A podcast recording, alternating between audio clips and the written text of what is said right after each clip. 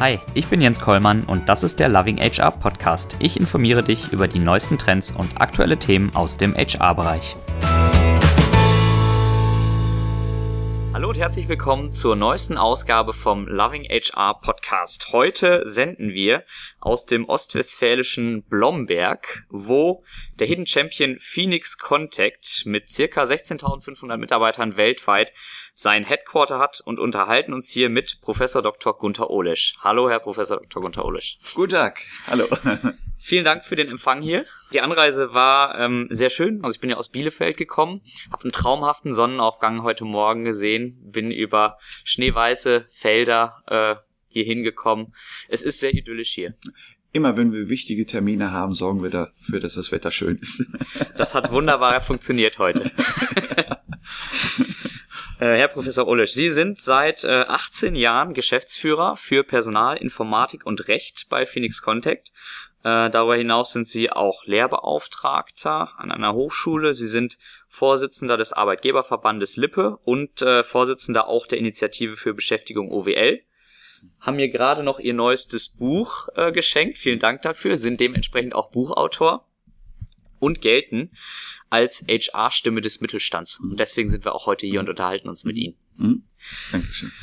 Herr Professor Ullisch, 18 Jahre sind Sie jetzt in gleicher Position als Geschäftsführer bei Phoenix Contact mhm. tätig. Wie schafft man das? Wie kriegt man das hin? Heute in dieser auch oftmals schnelllebigen Zeit. Ja, Vergleich eines äh, in einer Aktiengesellschaft ist in Deutschland ein Vorstand im Schnitt 3,8 Jahre. Da sind natürlich äh, ja die 18 Jahre schon lang. Äh, und ich arbeite sehr gern so lang für dieses Unternehmen, weil in dieser Zeit hat sich das Unternehmen verfünffacht ein enormes Wachstum ist zustande gekommen und es macht Spaß, diese permanenten Veränderungen, die natürlich notwendig sind. Als ich angefangen habe, 1000 Leute, jetzt 16.500, wie Sie gerade die Zahl genannt haben, das ist ja gewaltig, die Veränderung zu gestalten, damit das Unternehmen auch in Zukunft erfolgreich sein kann. Und Sie haben wahrscheinlich in dieser Zeit auch viele, viele Veränderungen mitgemacht. Ähm, wenn Sie mal so zurückblicken auf Ihre Zeit bei Phoenix Contact, wie würden Sie den Wandel von der Rolle äh, HR in dieser Zeit beschreiben und was waren so die unterschiedlichen Herausforderungen, die Sie in dieser Zeit bewältigen mussten? Als ich hier angefangen habe, gab es natürlich auch ein Personalwesen, äh, das aber der Gestalt war, dass man eine Gehaltsabrechnung hatte, Leute eingestellt hat oder in Pension geschickt hat. Das war's. Personalverwaltung. Äh, es war damals meine Aufgabe, die habe ich auch gesehen, hieraus ein Unternehmen zu machen, das die Möglichkeit hat, die besten Leute zu bekommen und äh, wie man ja allgemein weiß, Blomberg oder auch Lippe. Selbst Ostwestfalen ist ja nicht vergleichbar mit Berlin, so eine hippe Stadt München oder Hamburg. Das ist schon eine Herausforderung und unter dem Aspekt, dass wir auch kein bekanntes Produkt sind. Also eine Firma bekannt machen als Arbeitgeber wo sie das Produkt noch nicht mal im Baumarkt kaufen können, ist eine Herausforderung, aber die habe ich auch angenommen, habe gesagt, da muss man etwas gestalten, dass wenn die Demografie mal greift, als ich angefangen habe, war Demografie noch kein Thema, es gab mhm. genügend Bewerber, aber wenn die mal greift, und das wusste man damals auch, dass der Pillenknick dann kommt und plötzlich weniger Menschen da sind, muss man halt ein Unternehmen und ein Image des Unternehmens aufbauen, wo die Leute auch sagen, es ist Blomberg, ich kenne das Produkt nicht, trotz allem, ich will dorthin. Ja, äh, da greifen Sie schon äh, meiner nächsten Frage vor, äh, würde ich sagen, nämlich wie, wie schaffen Sie das eigentlich? Also einerseits, Sie haben es gerade schon äh, kurz angerissen, dieses enorme Wachstum, mitarbeiterseitig, aber auch umsatzseitig. Ähm, wie kriegen Sie das hin mit ländlichen Standorten, wie zum Beispiel Blomberg, wie Bad Pyrmont und so weiter? Wie bekommen Sie die ganzen äh, talentierten Nachwuchskräfte an diese Standorte? Also das Wesentliche ist, dass wir einen guten Ruf als Arbeitgeber haben. Warum? Analysiert man heute die Bedürfnisse von Generation Y und Z, aber auch von X, äh, also der älteren Generation, wenn man die Bedürfnisse analysiert, steht etwas arbeitsmäßig im Vordergrund, dass ich Freude habe an der Arbeit. Das war bei meinen Großeltern, bei meinen Eltern nicht. Da war Arbeit eine Verpflichtung. Man musste halt arbeiten, um Geld zu verdienen, eine Familie zu gründen, die Kinder zu ernähren, Haus zu kaufen, etc. Das spielt heute primär nicht mehr so die große Rolle, sondern ich will Zufriedenheit mit meinem Arbeitsplatz haben. Ich möchte dort gerne hingehen. Ich will Freude bei der Arbeit haben. Das ist heute ein wesentliches Bedürfnis. Und das hatten wir damals schon analysiert und haben gesagt, wie können wir das Unternehmen ausrichten, gestalten, dass wir diese Bedürfnisse erfüllen können. Und dazu gehörte, dass wir 1995 begonnen haben, Mitarbeiterbefragung zu machen. Was sind die konkreten Bedürfnisse unserer Mitarbeiter? Und das ist in der Einkaufsabteilung vielleicht was anderes als in der Produktion, im Vertrieb oder in HR. Diese Bedürfnisse haben wir erfragt und haben mit den Vorgesetzten zusammengesetzt, um zu sagen, wie kann man die Bedürfnisse erfüllen. Und die waren unterschiedlicher Art und Weise. Dann haben wir wieder an so einem Wettbewerb statt teilgenommen, war damals unter ferner Liefen unter ferner liefen. Aber man bekommt immer regelmäßig so eine ja, Masterarbeit, kann ich mal sagen, vom Umfang, wo drin steht, wo kann man noch Verbesserungen anstreben. Das haben wir mehrere Jahre hintereinander gemacht und so kam es dann 2006 zum ersten Mal, dass wir bester Arbeitgeber Deutschlands geworden sind. 2007, 2008, 2011 und so weiter und so fort mit Top Job, Great Place to Work etc. Und plötzlich wurde man auf Phoenix Kontakt aufmerksam weil wir hatten einen riesigen Vorteil noch hinzu, es entwickelte sich das Internet. Mhm. Damals, vor 15, vor 20 Jahren, hätte man Imageanzeigen in der FAZ oder was man für ein Vermögen machen können. Die liest man am Wochenende Schluss aus. Nein, es stand das Internet und plötzlich stand von Great Place to Work, von Top Job drin, bester Arbeitgeber, Phoenix Kontakt. Und wenn dann diese Menschen einen neuen Job gesucht haben, die dieses Bedürfnis hatten, einen guten Arbeitgeber zu haben, haben sie das reingegeben, suche guten Arbeitgeber, schwuppdiwupp, Google zeigte plötzlich äh, da äh, Phoenix Kontakt. Sprich, das Internet hat uns dazu geholfen, dieses Image aufzubauen. Ja, und das verfolgen wir. Wir machen alle zwei Jahre Mitarbeiterbefragung. Gerade im Oktober letzten Jahres haben wir die Befragung gemacht und jetzt werden wir die Ergebnisse erfahren von Great Place to Work. Das Wichtigste ist aber dabei immer, nicht nur die Befragung zu machen, 10% der Arbeit, 90% auf diese Bedürfnisse einzugehen und gewisse Veränderungen in der Firma vorzunehmen äh, flexiblere Arbeitszeiten, mobiles Arbeiten, Gesundheitsmanagement, äh, ein transformationale Führung und so weiter und so fort, alles das umzusetzen. Ja, und das hat ja dazu geführt, dass wir jetzt mehrfach beste Arbeitgeber Deutschlands geworden sind oder halt Platz zwei oder Platz drei, dann erwähnen wir es nicht speziell, aber wie gesagt, immer auf dem olympischen Treppchen gestanden haben. Dann gibt es Kununu, oder Glassdoor, wo Mitarbeiter anonym halt ihre Bewertung reingehen. Dort haben wir überall Top-Bewertungen und das führt dazu, dass wir heute bis zu 1400 Bewerbungen pro Monat haben, ohne dass wir explizit Anzeigen dafür schalten. Hm, Sie sagten gerade, äh, äh ich glaube 1996 gestartet mit der ersten Mitarbeiterbefragung. Ähm, aber ja, 10% der Arbeit ist letztendlich die Befragung, 90% dann die Umsetzung. Ähm, ich glaube, dass es sicherlich auch Unternehmen gibt, in denen ähm, ja Befragungen durchgeführt werden, aber danach passiert nicht wirklich was. Das hat mehr so eine Alibi-Funktion. Wie machen Sie auch transparent, inwiefern Sie die Ergebnisse der äh, Mitarbeiterbefragung aufnehmen und dann auch in konkrete Maßnahmen überführen? Ja, also als Beispiel, wir haben immer Anfang des Jahres drei Veranstaltungen wo wir den internationalen Führungskräften unsere Ziele für dieses Jahr dokumentieren, den deutschen, gerade letzte Woche Freitag war das, das ebenfalls dokumentieren und ich habe einen wesentlichen Bestandteil meines Vortrages vorgetragen, wo gerade das Ergebnis von Great Place to Work dieses Jahr war. Da zeige ich das natürlich über das gesamte Unternehmen.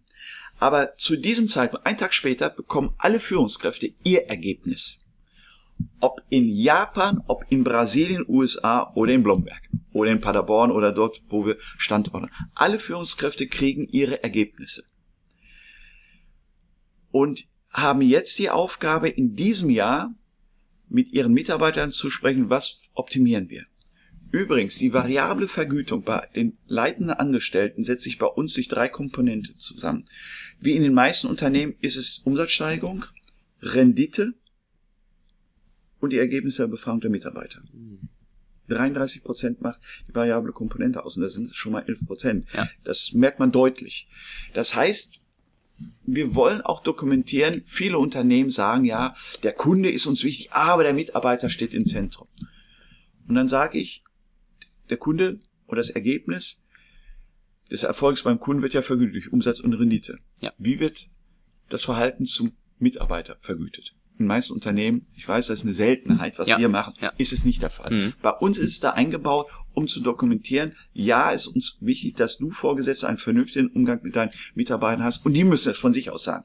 Nicht der Vorgesetzte, ja, ich gehe bestens mit meinen Mitarbeitern um. Nein, die Mitarbeiter werden anonym. So, dieses Ergebnis liegt jetzt zum Beispiel vor, haben jetzt gerade in dieser Woche alle Führungskräfte bekommen und jetzt müssen sich in den folgenden Tagen mit ihren Mitarbeitern zusammensetzen, um zu zeigen, das und das ist die Bewertung und dann mit denen diskutieren, wo wir uns verbessern. Weil Ende des Jahres muss jede Führungskraft unserer Geschäftsführung sagen, welche Verbesserungsmaßnahmen sie jetzt anstrebt. Und das hat wieder Einfluss auf die variable Vergütung. Und in 2019, alle zwei Jahre, in 2017 machen wir wieder die Befragung. Dann sehen wir, sind diese Maßnahmen wirklich umgesetzt worden? Ja oder nein? Also es wird permanent auch gemessen, nicht nur gesagt, ja, ja, da machen wir was, sondern es wird wirklich gemessen, welche Erfolge sind da vorangegangen. Mhm. Und wie gesagt, das haben wir jetzt, machen wir seit 1996 jetzt im sehr starken Ausbau. Ich darf Ihnen sagen, waren am Anfang nicht alle begeistert davon. Mhm. Es gehört dazu, dass HR für dieses Instrumentarium auch kämpft. Und ich sage mal nicht nur für die Befragung, sondern für die Umsetzung dessen. Nichts ist schlimmer und ich weiß, es machen einige Unternehmen, sogar viele Mitarbeiterbefragungen, aber setzen es nicht um.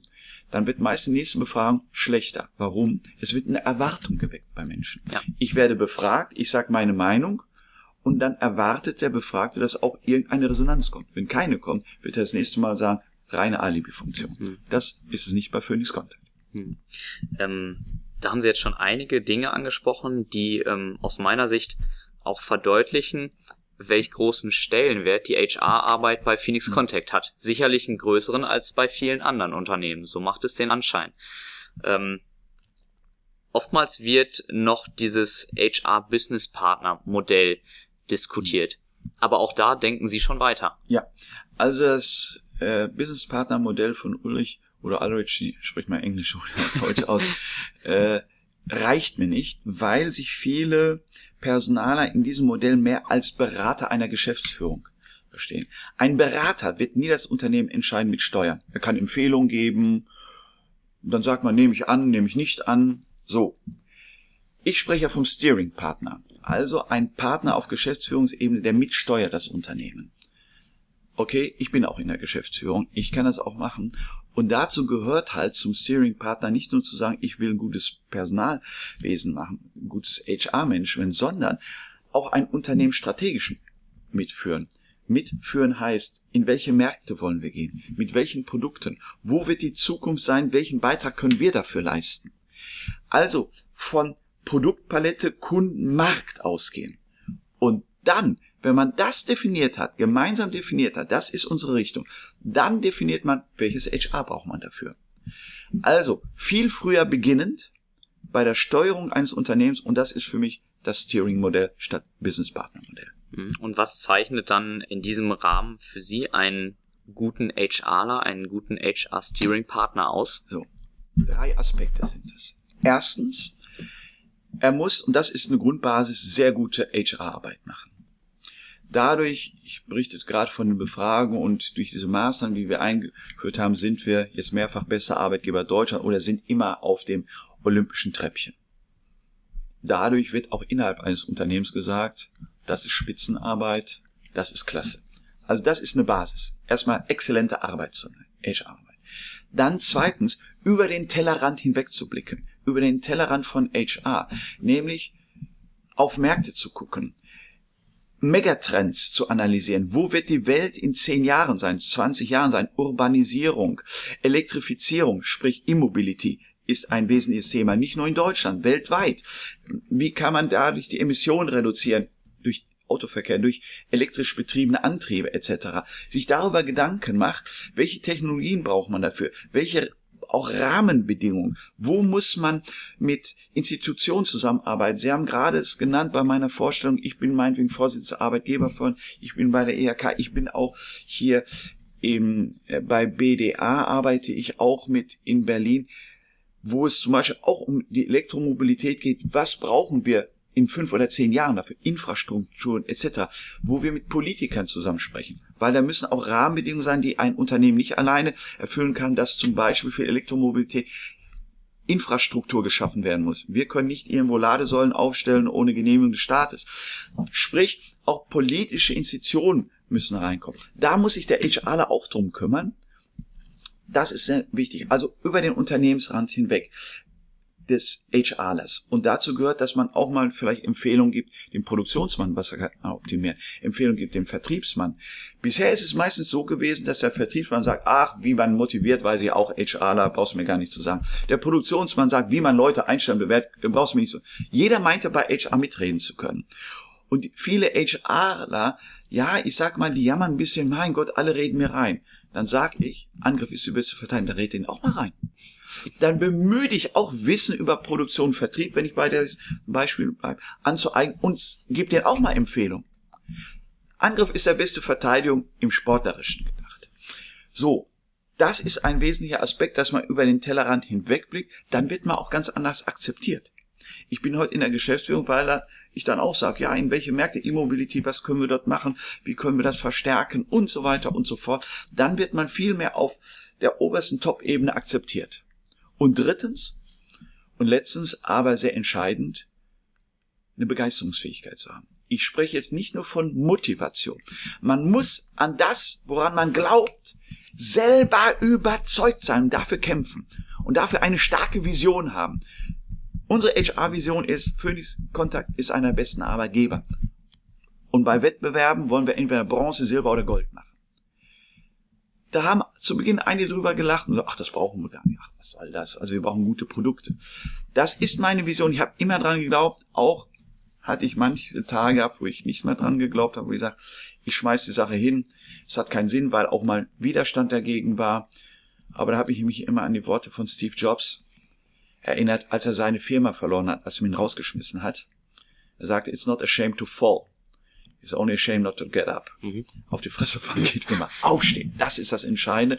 Und das ist schon wichtig. Deswegen braucht man Visionen, die helfen ein, auch Niederlagen zu überwinden. Und deswegen halte ich es für wichtig, und da steht zu diesen drei Aspekten, die ich genannt habe, ganz drüber, dass das Dach eine starke Vision zu haben. Und die muss man sich selber geben. Jeder HRler muss sich die selber geben. Hm. Jetzt haben Sie gerade gesagt, manchmal haben Sie dann selber äh, nicht so dran geglaubt oder so, ne? Oder es gab auch Widerstände.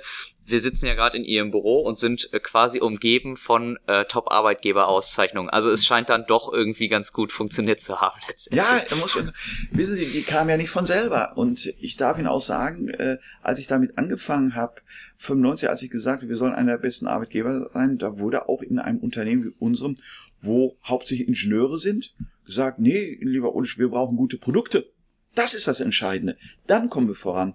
Da habe ich dann gefragt, wer entwickelt die Produkte? Wer produziert sie? Wer verkauft sie? Es sind Menschen. Ja, aber wir brauchen gute Produkte. Bitte, ich will jetzt nichts gegen Ingenieure sagen, aber deswegen ist es wichtig, dass in technologisch geführten Unternehmen der HRler seine Arbeit sehr ernst nimmt, um diese Aspekte der Humanisierung auch voranzubringen. Das ist wichtig. Und er muss dafür auch kämpfen. Das ist in jeder Organisation so, dass es unterschiedliche Meinungen gibt. Wir leben in einer sehr guten Demokratie und das heißt, wir haben unterschiedliche Meinungen und man muss für die Meinung, die man selber hat, für HR eintreten, kämpfen und überzeugt sie vorantreiben. Mhm. Schauen wir mal auf äh, Ihre eigene HR-Mannschaft. Sie sagten gerade, es ist wichtig, dass man auch über den Tellerrand hinausschaut, dass man auch versucht, das Business ja. zu verstehen. Wie motivieren Sie Ihre eigenen HRler dazu ja. oder was für Maßnahmen ergreifen Sie auch, um sie dazu zu bringen, so zu denken? Ja, also zum Beispiel, wir nennen es bei uns HR Faces. Wir haben zunächst erstmal drei sehr starke Geschäftsbereiche, Business Areas. Das könnten Unternehmen für sich sein, die von Entwicklung über Produktion, Produktmarketing bis zum Vertrieb alles haben.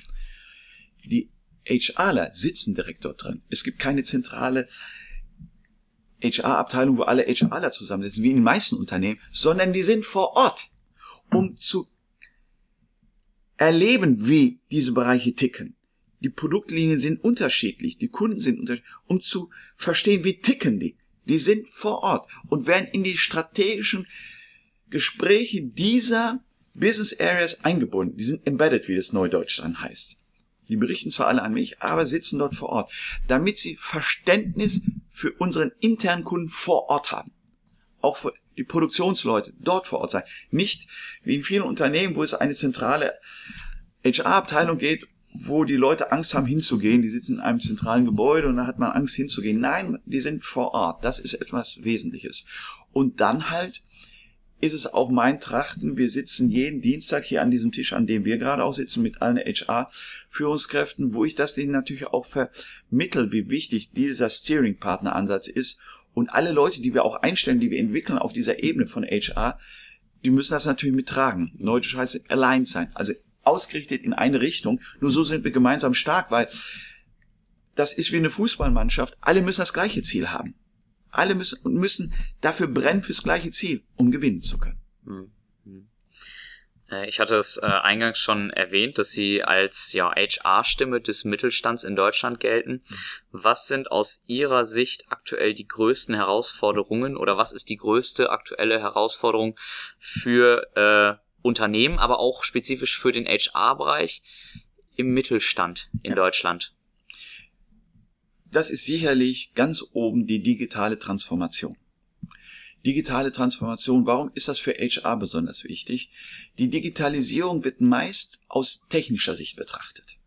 Welche Computersysteme, welche Softwaresysteme brauchen wir, welche Vernetzung brauchen wir, Cloud etc. Äh, all diese Themen sind technischer Art aber Menschen müssen sie umsetzen. Und daher ist es für HR, gerade auch im Mittelstand, sehr, sehr wichtig, sehr, sehr wichtig, wirklich diesen Gedanken den Leuten, die sich um Technik kümmern, zu involvieren. Denkt an die Menschen. Und das ist die Aufgabe von HR, die Menschen in dieser digitalen Transformation mitzunehmen. Das ist eine zentrale Aufgabe, ich sage mal, für die nächsten fünf bis zehn Jahre für HR. Hm. Sie sprechen da ja auch von humanzentrierter Industrie 4.0. Ja. Ähm, was für Maßnahmen setzen Sie da konkret ja. bei Phoenix Contact um? Ja. Was machen wir konkret? Also, ich gehe mal von einem Punkt aus, wo aus meiner Sicht heute gewisse Fehler gemacht werden in Unternehmen es gibt meistens Stabsabteilungen, die kümmern sich um die digitale Transformation. Die sprechen mit dem Top-Management das ab. Das sind im Schnitt sechs Prozent der Mitarbeiter im Unternehmen. 94 Prozent kriegen Informationen über Gerüchte. Ach, da wird an irgendwas gearbeitet, digitale Transformation. Dann sehen die ja, wie jeder Mensch in Deutschland, Fernsehen. Und da gibt es Talkshows, wo quasi Prominente sagen, 18 Millionen Arbeitslose wird es geben. Entschuldigung, ich halte das grundsätzlich für Quatsch, mhm. für Blödsinn, weil alle Leute werden auch in Zukunft benötigt. Ich halte das einfach für Quatsch. 1984, als die Halle 54 bei VW gebaut worden, die ersten Roboter, hatte man gesagt, es wird Massenarbeitslosigkeit geben. Seitdem wurden so viele Menschen eingestellt. Überall, wo diese Gerüchte gesetzt werden, durch neue Technologie gibt es Massenarbeitslosen kann die Geschichte beweisen, es kam nie dazu. Ich gehe noch weiter in der Geschichte zurück, um ein Bild zu nehmen. Als Tin Lissy von Henry Ford gebaut worden sind, haben sich alle Kutscher dagegen gewehrt. Wir werden arbeitslos. Sie sind nicht arbeitslos geworden, weil nach wie vor wollten auch damals, vor 130 Jahren, Menschen von A nach B transportiert werden. Nur es war keine Kutsche mit Pferden, es war eine Kutsche mit einem Motor. Und die damaligen Kutscher wurden qualifiziert zu Taxifahrer, die es bis heute gibt. Keiner hatte seinen Job verloren. Sie mussten natürlich qualifiziert werden. Mhm. Sie mussten qualifiziert. Das ist ein Schlüssel. So. Und deswegen spreche ich auch davon, dass meine innere Überzeugung, man wird alle Leute mitnehmen können. Was machen wir bei Phoenix Contact? Wir haben uns eine digitale Vision gegeben, die aus mehreren Elementen besteht. Auf alle Elemente einzugehen wäre jetzt zu viel des Guten, würde die Zeit nicht reichen. Aber ein wesentliches Element steht da drin. Wir wollen alle Mitarbeiter mitnehmen. Mhm. Alle Mitarbeiter wissen, wir tun alles, um bei der digitalen Transformation, und das nenne ich die humanzentrierte Digitalisierung, mitnehmen. Eine Voraussetzung. Dabei haben wir aber auch ein Mitarbeiterprofil, das haben wir schon Jahre, wo drin steht, wir erwarten von unseren Mitarbeitern eine ständige Lernbereitschaft und ein Open-Minded gegenüber Veränderungen. Weil sie haben zum Anfang mich gefragt, wie das Unternehmen sich entwickelt hat, hat sich gewaltig verändert. Ich habe angefangen 1000 Leute, heute fast 17.000. Da sind ganz andere Strukturen notwendig. Das heißt, die Menschen mussten immer bereit sein, auch sich zu verändern. Eine Organisation in einem 1000-Mann-Unternehmen ist eine ganz andere als in einem 17.000-Mann-Unternehmen, das vor allem dann noch globalisiert ist weltweit. Also ständige Veränderung, das erwarten wir von den Mitarbeitern. So, was machen wir jetzt konkret? Da die digitale Transformation kein messbares Ziel ist, wie wenn wir meinetwegen sagen, im letzten Jahr wollten wir 8% Umsatzsteigerung erreichen, wir haben fast 12 erreicht, aber Sie können es messen, mhm. greifen. Wenn mich ein Mitarbeiter heute fragt, wo sind wir in der digitalen Transformation in fünf Jahren, müsste ich wahrheitsgemäß sagen, das weiß ich nicht. Es ist ein Weg, den wir gehen, ein Weg. Wie Christoph Kolumbus damals das Land betreten hat. Er glaubte, es wäre Indien. Er sollte einen Weg, Seeweg nach Indien drehen. Aber er hat ein Land betreten, das für ihn fremd war. Er wusste nicht, welche gefährlichen Krankheiten, welche gefährlichen Wetter, Menschen, gefährliche Tiere sind. Er hat's gemacht. Oder 1996, Neil Armstrong, der erste Mensch auf dem Mond. Noch nie ist einer zurückgekommen vom Mond. Für ihn. Der Spruch, ein kleiner Schritt für einen Menschen, einen großen Schritt für die Menschheit. Diesen Spirit, den versuchen wir hier zu vermitteln. Das ist es. Wir wissen nicht, wo wir sind. Selbst Neil Armstrong wusste nicht, kommt er zurück. Er hat es gemacht, diesen Mut zu haben. Oder Christoph, Mut, etwas Fremdes zu gehen. Das ist sehr wichtig. Das müssen wir vermitteln, wir das Management. Das gehört einmal dazu. Und daher wissen wir auch durch diese Talkshows, die es gibt, wo viele Mitarbeiter sich informieren, die sind verunsichert, sagen, was weiß ich, jeder zweite verliert seinen Arbeitsplatz, die rennen zum Betriebsrat und sagen dem, verhindere das. Deswegen ist es ganz wichtig, den Betriebsrat ganz früh einzubinden. Ich sitze hier an diesem Tisch alle 14 Tage mit unserem Betriebsrat, informiere ihn und wir diskutieren gemeinsam über jeden Schritt, den wir gemeinsam gehen, den wir gemeinsam gehen. So, wenn dann die Mitarbeiter da eine Talkshow sehen und zum Betriebsrat dann sagt der, du pass mal auf, alles ist safe, mach dir keine Sorgen, wir haben erstmal eine gewisse Sicherheit, alle Leute sollen mitgenommen werden, das steht. So, dann eine wichtige von drei weiteren Maßnahmen. Wir informieren sehr umfangreich die Mitarbeiter. Auf jeder Belegschaftsversammlung erzähle ich auch, was wir in Sachen digitale Transformation machen. Zweitens, wir haben eine Werkszeitung, wo Betriebsrat und unser Personalchef zusammen immer berichten, was ist der nächste Schritt, den wir machen. Dann Partizipation. Information als erste, jetzt Partizipation. Wir machen Workshops. Dort, wo Veränderungen vorgenommen, machen wir Workshops mit allen auch Shopfloor-Leute von der mhm. Produktion, wo die halt in World Cafés dann anzeichen und in kleineren Gruppen zusammenarbeiten. Das sind so 600, in so einem Betriebsrestaurant sitzen, wie die zusammen 600, die an Flipchart erarbeiten. Was kann das für Folgen für mich haben? Wie wird sich mein Arbeitsplatz verändern? Und welche Qualifikation brauche ich dafür? Das erarbeiten die Leute selber. Mhm. Partizipation. Mhm. Und drittens Qualifikation. Wir haben ein Bildungszentrum letztes Jahr eröffnet für 35 Millionen, wo gerade digitalisierte Weiterbildung im Vordergrund steht. Wo wir ganz viel in Digitalisierung anbieten.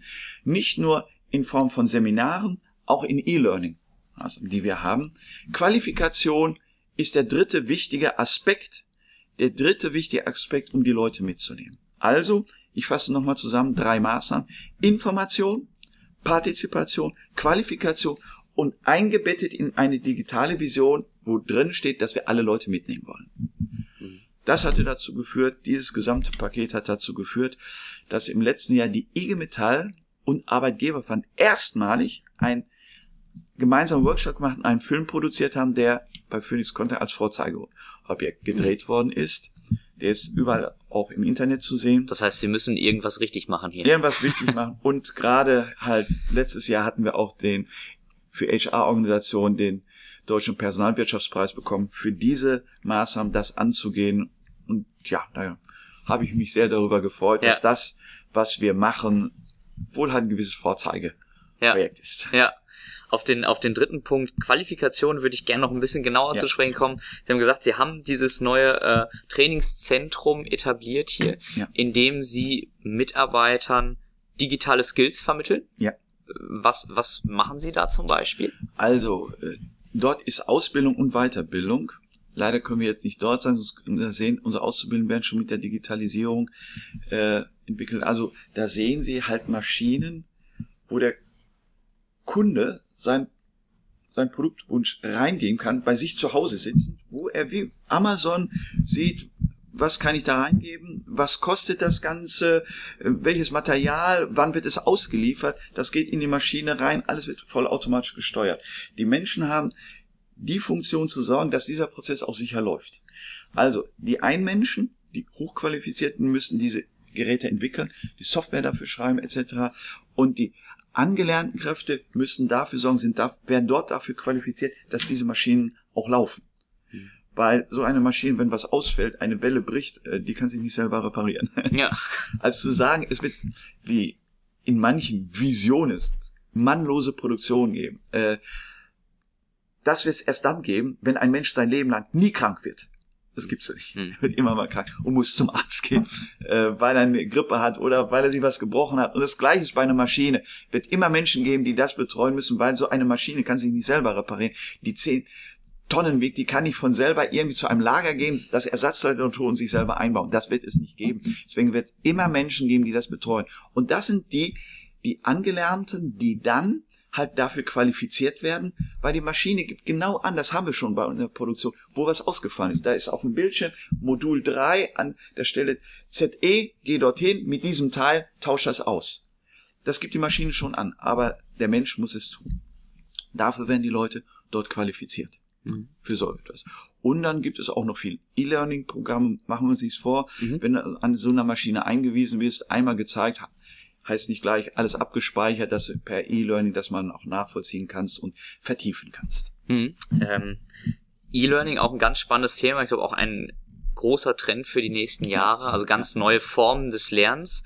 Ähm, inwiefern äh, geht Phoenix Contact davor? Wie nähern Sie sich dem Thema an? Was machen Sie auch heute schon? Also wir haben schon viel E-Learning-Programme, äh, die aus meiner Sicht, das ist meine persönliche Überzeugung, immer zur Vertiefung geeignet sind.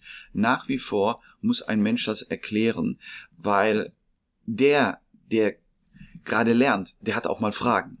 Äh, ein E-Learning-Programm kann nicht alle Fragen, die in Frage kommen könnten, vorgeben. Also muss immer noch ein persönliches Gespräch sein und äh, E-Learning-Programme sind einfach zur Vertiefung. Wissen Sie, Englisch zu lernen per E-Learning ist gut, aber wenn jemand dann mal fragt, wenn die Maschine dort ausfällt, was soll ich jetzt konkret machen, dann muss auch Mensch darauf antworten. Mhm.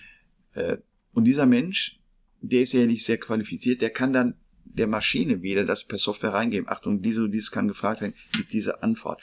Aber das geht nur im, von Auge zu Auge, von Ohr zu Ohr, von Mund zu Mund, also im persönlichen Dialog. Mhm. Weil wir sind Menschen, wir brauchen die menschliche Kommunikation. Mhm. E-Learning ist deswegen etwas zur Unterstützung, aber wird nie persönliche Kommunikation vollends ersetzen. Das mhm. ist meine Überzeugung. Mhm. Okay. Jetzt haben Sie ähm, viel über den digitalen Wandel gesprochen. Um als Unternehmen diesen äh, Weg mitzugehen, bedarf es ja auch guter Führungskräfte. Was zeichnet in diesem Kontext für Sie eine gute Führungskraft aus, die die Menschen mitnimmt auf dem Weg äh, der Digitalisierung? Also, die Führungskraft von der digitalen Transformation muss eines sein. Coach oder Enabler, wie das neudeutsch heißt. Er muss die Mannschaft befähigen, erfolgreich zu sein. Er gibt nicht mehr konkret vor, du hast das zu tun, du hast das zu tun, du hast das zu tun. Er muss die Mannschaft befähigen, erfolgreich zu sein. Ich nehme das mal mit einem Bild. Yogi Löw ist ein Coach. Und das sind die Coaches in der Industrie von morgen. Die müssen eine Vision haben für ihre Einheit. Yogi Löw hat jetzt gesagt, wir wollen wieder Weltmeister werden. Dann muss er Leute dafür auswählen. Mitarbeiter einstellen. Der Manager. Oder die Führungskraft. Das macht Jogi Löw auch. Der guckt, wer sind die Besten für diesen Job. Dann muss er sie trainieren. Genauso wie die Führungskraft seine Leute schulen muss in die digitale Transformation. Zu guter Letzt muss er die Strategie mit ihnen besprechen. Jogi Löw bespricht die Strategie, wenn wir gegen diese oder jene Mannschaft spielen. Wie werden die angreifen? Wie müssen wir kontern? Das macht die gute Führungskraft. Wie wird der Markt reagieren? Was sind die Bedürfnisse des Marktes? Wie können wir auf diese Bedürfnisse des Marktes reagieren? Das macht die gute Führungskraft. Und zu guter Letzt, wenn das alles steht, muss die gute Führungskraft für alles das die Mannschaft begeistern. Nicht nur motivieren. Begeistern. Die müssen brennen. Die müssen brennen. Wie damals in Brasilien. Die haben gebrannt dafür. Die wollten Weltmeister werden. Die wollten erfolgreich werden. Denn wenn der Pfiff losgeht, meinetwegen so ein Budgetjahr startet, können sie nicht mehr viel machen. Können sie nicht mehr viel machen. Und wenn ein Spiel losgeht, kann Jogi Löw auch nicht mehr viel machen. Er steht am Seitenrand, kann hier oder da nochmal reinrufen. Aber das Spiel läuft. Aber das Ziel soll sein, dass seine Mannschaft gewinnt. Die von Jogi Löw Weltmeister wird und die von einer Führungskraft die beste Mannschaft im Vergleich zum Wettbewerb wird. Mhm. Ähm, wenn, wenn eine Führungskraft oder mehrere Führungskräfte zusammen gemeinsam die Digitalisierung vorantreiben müssen oder möchten, dann müssen sie auch selber ja dazu in der Lage sein, zu verstehen, was passiert alles momentan irgendwie, ne? Und zumindest Sie sagten selber, sie, sie wissen nicht, was in fünf Jahren sein wird, aber zumindest irgendwie eine Richtung mhm. ähm, vorgeben, von der sie davon ausgehen, dass es die richtige ist. Wie ähm, bringen Sie da auch Ihre eigene Führungskräftemannschaft bei Phoenix Contact mhm. äh, auf Kurs und, und befähigen Sie auch dazu, mhm. diesen digitalen Wandel vorzuleben, mhm. vorzugehen? Ja. Also wir haben eine Mission. Das ist quasi, ja, unsere Bibel und da steht drin, wir gestalten Fortschritt mit innovativen Lösungen, die begeistern. Das ist die Ausrichtung von Phoenix Contact. Deswegen existieren wir. Äh, wenn Sie andere Ausrichtung anderer Unternehmen studieren, da steht, wir wollen das größte Unternehmen sein, das ertragreichste und so weiter und so fort. Das steht bei uns nicht drin, sondern wir gestalten Fortschritt mit innovativen Lösungen, die begeistern. Wir wachsen durch Innovation. Wir schauen nicht, was macht der Wettbewerb, sondern wir setzen uns zusammen mit Megatrendforschern und fragen, wo wird die Welt in 10 oder 20 Jahren sein? Und die zweite Frage danach kommt, was können wir für einen Beitrag dabei leisten? So richten wir unsere Menschen aus. Und die sollen sich kreative Gedanken machen. Und damit es nicht nur paar Wörter an der Wand sind, ein Beispiel. Wir sind das erste Unternehmen, das mit E-Mobility angefangen, und zwar Schnellladestation. Schnellladestation. Machen wir uns nichts vor, das ist ein Trend, E-Mobility der Zukunft. Und acht Stunden Ladezeit, so über Nacht, das ist nicht so doll. Wenn Sie von hier nach von Bielefeld, wo Sie wohnen, nach München fahren wollen, selbst mit dem Tesla, müssen eine Nacht übernachten. Das ist echt nicht toll. Nee. Das ist keine Zukunft. Wir haben eine Schnellladestation entwickelt. Das heißt, innerhalb von zehn Minuten ist der Tesla oder ist egal was für ein Wagen aufgeladen. Das heißt, Sie können Kaffee trinken, und können nach München nach zehn Minuten weiterfahren. Das ist die Zukunft. Und das ist ein Beispiel, das haben wir entwickelt. Und jetzt haben wir Single Source, nur Phoenix Contact kann so etwas weltweit. Single Source VW stellt seine Autos auf Elektro um mit unseren Technologien. Und VW ist nicht nur Polo, Golf Passat, Skoda, Seat, Porsche, Audi, MAN. Da sind wir überall drin. Im größten Automobil Lieferanten der Welt. Und ebenfalls bei BMW jetzt dran. Alle BMWs. So gestalten wir unsere Zukunft und dadurch werden wir unsere Marktführerschaft auch in Zukunft wieder ausbauen. Das ist ein Beispiel der Technologie. Aber das haben unsere Leute, weil die gesagt haben, wir wollen innovativ. Die haben dahin agiert. Und das war das Tolle. Deswegen war vor eineinhalb Jahren auf der Hannover Messe nicht nur Frau Merkel, sondern Barack Obama. Ein charismatischer Mensch. Unglaublich. Den dort zu erleben. Unglaublich toll. Und dass der amerikanische Präsident bei uns auf dem Stand war, um sich diese Schnellladestation anzusehen, das ist natürlich ja. etwas, was weltweit in allen Fernsehsendern war, also nicht nur in Deutschland im Fernsehen, in Tagesschau, äh, nicht nur in den USA, es war in China, Russland, überall. Das hat natürlich Akzente gesetzt, ja, Akzente toll. gesetzt. Mhm. Und wir sagen, wir wollen die Zukunft gestalten und das hat wirklich auch begeistert. Das begeistert diese Technologie. Ich fahre jetzt selber ein Hybridauto. Ich hätte nie gedacht, dass ich mal auf Elektro umsteige und ich bin total begeistert. Natürlich mit unseren Produkten. ich habe ein Kabel, da steht Phoenix Contact drauf, eine Aufladestation bei mir in der Garage steht Phoenix Contact drauf. Natürlich. Und ja, das begeistert auch solch eine Technologie. Das wird uns in die Zukunft auch tragen. Und es ist wichtig, dieses Spirit das nicht nur an der Wand steht, sondern dass wir das auch weit wirklich vorantreiben und dass alle ermutigt sind in unser Unternehmen, macht euch neue Gedanken, geht neue Risiken ein, wie Christoph Columbus oder Neil Armstrong, der erste Amerika betreten hat, der zweite auf dem Mond war. Ja, ja diesen Spirit auf zu neuen Wegen. Ja, Herr Professor Olisch, Sie sind äh, selber, glaube ich, das beste Beispiel für Spirit, für Begeisterungsfähigkeit, also das, was Sie selbst genannt haben an Punkten, die notwendig sind, auch für gute HRler. Ähm, so wie ich Sie jetzt hier gerade in diesem Interview erlebe. Ich würde das Interview gern mit einer persönlichen Frage abschließen, nämlich ähm, was treibt Sie persönlich an? Was motiviert Sie? Was begeistert Sie so? Also, ich habe natürlich selber auch eine Lebensvision die unterteilt sich in fünf Dimensionen. Eine ist die berufliche natürlich. Und da ist meine Vision, das, was ich mache, möchte, möchte ich maximal machen. Das soll toll sein, dass es den Menschen was bringt. Dass die Menschen sagen, ja, was wir hier schaffen, das ist ein Lebensvorteil für uns und es macht Freude und Spaß.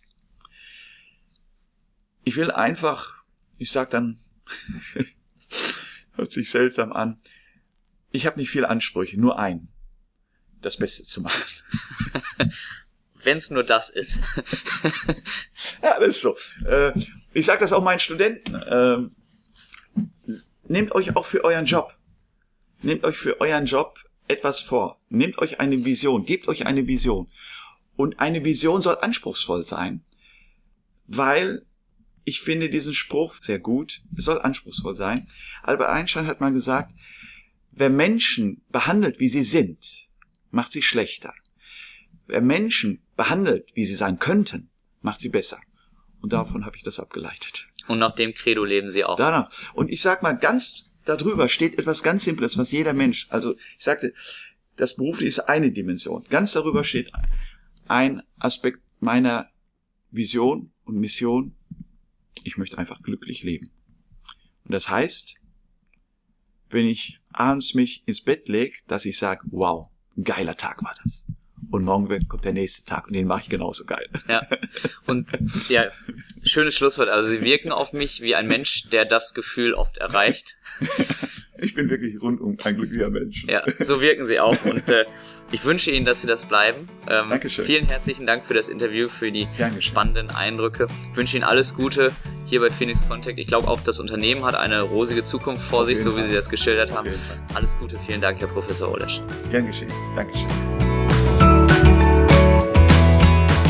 Das war's für diese Woche mit dem Loving HR Podcast. Wenn dir der Podcast gefallen hat, freue ich mich sehr über eine 5-Sterne-Bewertung. Ich freue mich aber auch ansonsten über Feedback, Kommentare, Fragen und Anregungen. Gerne eine Mail an jens.kollmann at lovinghr.de. Folge mir gerne auf gängigen Social Media Kanälen wie beispielsweise Facebook, Twitter, LinkedIn und Xing. Schau auf meiner Website vorbei unter lovinghr.de oder abonniere meinen Newsletter und WhatsApp Service. Alle Links sind auch nochmal in den Shownotes hinterlegt. Vielen Dank fürs Zuhören und bis zum nächsten Mal beim Loving HR Podcast.